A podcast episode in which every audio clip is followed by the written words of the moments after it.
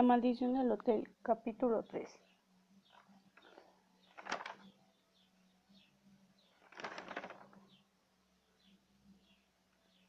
Al cruzar la puerta principal, que era la única que había, se aspiraba un aroma de muebles viejos. Al fondo se veían dos palmeras grandes, en palmeras blancas circulares muy cerca de una pared, que tenía dos arcos, uno grande y otro pequeño. De hecho, la construcción se distinguía por tener varios de estos arcos, incluso en la parte superior los cuales eran más pequeños, pero en formación de dos a tres, esta parte del hotel que era el, lobby, estaba iluminado por tres candelabros viejos colgados del techo. Del lado izquierdo, al fondo, había una pequeña sala tapizada de flores. Un par de lámparas de mesa brindaban luz extra a esa parte del hotel. El piso estaba perfectamente alfombrado. Qué confortable lugar. Enseguida Clara se dirigió hacia su derecha a una especie de escritorio de madera corrida a ambos lados con un vidrio en su parte frontal. Ahí, a través de un orificio que estaba en su parte inferior, tocó unas campanitas para llamar a alguien. Eso no es necesario, le dijo Javier. No, traigo equipaje. Ante la ausencia de algún administrador, Clara cruzó del otro lado para registrar al nuevo huésped y entregarle la llave de su habitación. Mientras ella hacía esto, Javier se percató que de cerca de él, de donde él estaba parado, había unas maletas Seguramente son de algún huésped que en, un descuido las olvidó o esperaba que se las llevara a su habitación. Pensó.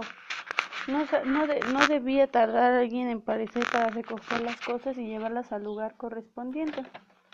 Perdón, ¿de quién son esas maletas? preguntó Javier por curiosidad. No lo sé, no ha llegado otra persona más que tú, contestó Clara. Vaya, qué curioso comentó Javier en forma curiosa, de que dejó ahí esas, esas maletas, ha de tener la cabeza en otro lugar. Clara no hizo caso a su comentario, solo embozó una leve sonrisa, anotó los datos de Javier en la libreta de registros, después tomó unas llaves de la repisa y se las entregó al nuevo huésped. Tendrá la habitación 22. Al fondo a la derecha hay una escalera subiéndola a la izquierda, es la tercera puerta que está a la derecha. Cualquier cosa que necesites me buscas. Javier tomó las llaves y se, y se despidió de, de ella con una sonrisa. Caminó al fondo del body y volvió ahí parado a un hombre con overolas. Se trataba del intendente que estaba barriendo. Buenas noches, dijo Javier, pero el hombre no respondió al saludo. El joven hizo un movimiento de hombros, no le dio la más importancia y siguió su camino. Conforme fue subiendo las escaleras y recorriendo el lugar, Javier se dio cuenta de que el hotel, a pesar que, que, que lucía un poco descuidado, tenía una construcción llamativa. Estos arcos eran muy elegantes, afortunadamente tenían barandales de protección, porque alguien podía confundirse y cruzar creyendo que, que conducían a otra parte, cuando en realidad ahí ya no había nada más que el vacío. Javier llegó a su habitación, colocó la llave dentro de la chapa y la puerta se abrió prácticamente sola. Tal vez no estaba bien cerrada, pensó. Entró a su habitación y estaba en, en penumbra, solo un poco de luz llegaba del lobby, buscó el interruptor y lo accionó. Lo primero que vio fue una cama individual bien, bien tendida y a su lado de la cual estaba un pequeño buró con un candelabro. Capítulo 4 en la pared enfrente de la cama había una pintura, nada agradable ni digna de ser enmarcada, solo se veían manchas rojas y cafés. Del otro lado colocaba una cortina de al menos dos metros, corriendo la última ventana de la habitación desde donde se veían mejor las palmeras que lucían secas.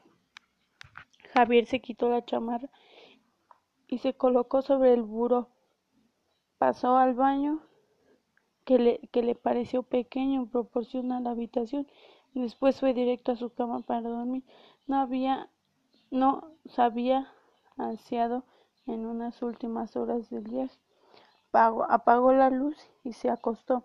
A los pocos minutos de estar recostado se dio cuenta que, que el sueño tan pesado que había tenido en la carretera se había, había esfumado.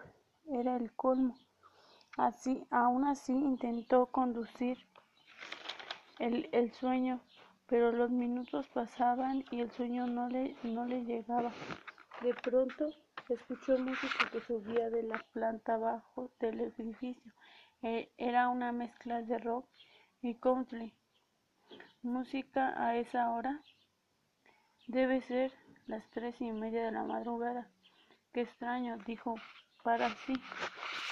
Por, un momento intentó ignorar el sonido, pero no, no, no pudo, y, menos cuando se dio cuenta que no era una grabación, sino música en vivo. ¿Qué grupo estará interpretando en vivo? Y a esta hora, se preguntó Javier, el rock era su música preferida. Y, y esta seguía, seguía sonando. Eran canciones que le parecieron pegajosas. Javier no solo resistió más, y decidió echar un vistazo. Se, se vistió nuevamente, se, se medio arregló el, pelo con, más, con las manos y bajó a ver en dónde era la tocada y a qué se debía. Al bajar no vio a nadie en el lobby, ni, ni, quisiera ni siquiera la hermosa Clara que le había dado la bienvenida. Llamó su atención que las maletas que vio al ingresar seguían en el mismo lugar. ¿Acaso aún no, no han recorrido o serán otras? Se preguntó. Javier se acercó a mirarlas eran las mismas, pero no, no sabía, no, no sabía bajado que su habitación para investigar que de quién eran, sino a la tocada, así que se encaminó hacia el lugar donde escuchaba la música, recorrió un largo, oscuro pasillo apenas iluminado por unos candelabros colocados en las paredes. Detrás de una puerta de madera la música se escuchaba con mayor intensidad. Javier abrió la puerta y quedó sorprendido con lo que vio. Era un salón no muy grande, tal vez para albergar a cien personas. Al fondo, sobre un pequeño escenario, estaba el grupo tocando una banda conformada por cuatro músicos, por, por, por dos de ellos usaban sombreros tipo vaquero. Debajo de lo que asombraba su, su las caballeras, los, los cuatro caballeros usaban ropa de mezclilla y el cabello largo era una auténtica banda de rock.